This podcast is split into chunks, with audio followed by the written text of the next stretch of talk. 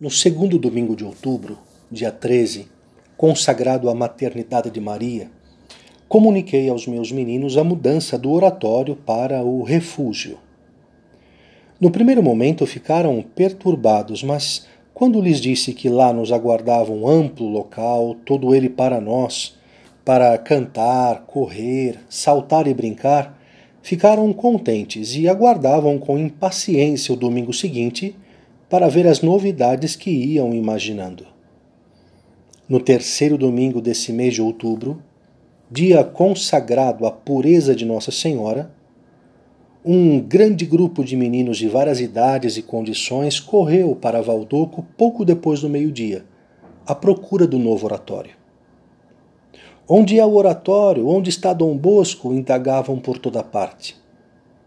Ninguém sabia responder-lhes porque ninguém na vizinhança tinha ouvido sequer falar de mim e do oratório.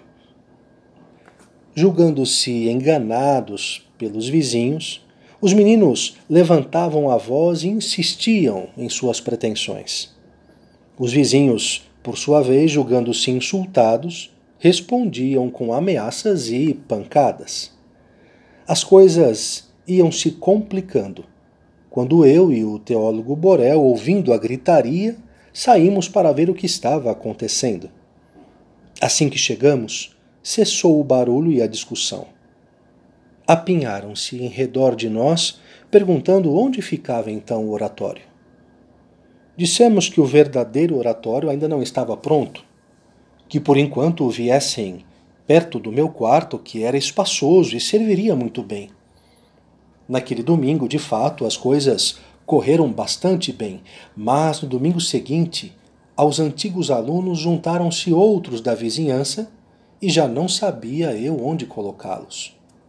Quarto, corredor, escada, tudo estava cheio de meninos.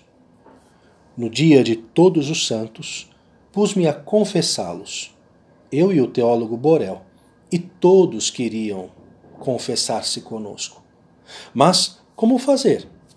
Se éramos dois confessores e os meninos mais de duzentos. Um queria acender o fogo, outro apressava-se em apagá-lo, um trazia lenha, outro água, baldes, enxadas, regadores, bacias, cadeiras, sapatos, livros.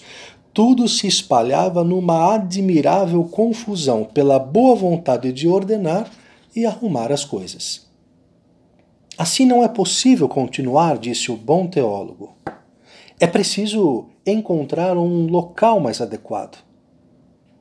Todavia, tivemos de ficar outros seis domingos nesse local estreito, que vinha a ser o quarto, que se encontra em cima do vestíbulo, da primeira porta de entrada do refúgio. Enquanto isso, falou-se com o arcebispo Fransoni, o qual compreendeu a importância do nosso projeto.